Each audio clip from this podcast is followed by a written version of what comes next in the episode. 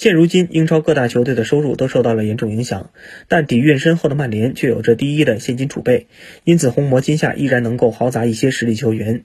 据报道，曼联今夏将会求购格拉利什，只要转会费金额不超过五千万英镑，那红魔就能直接买下。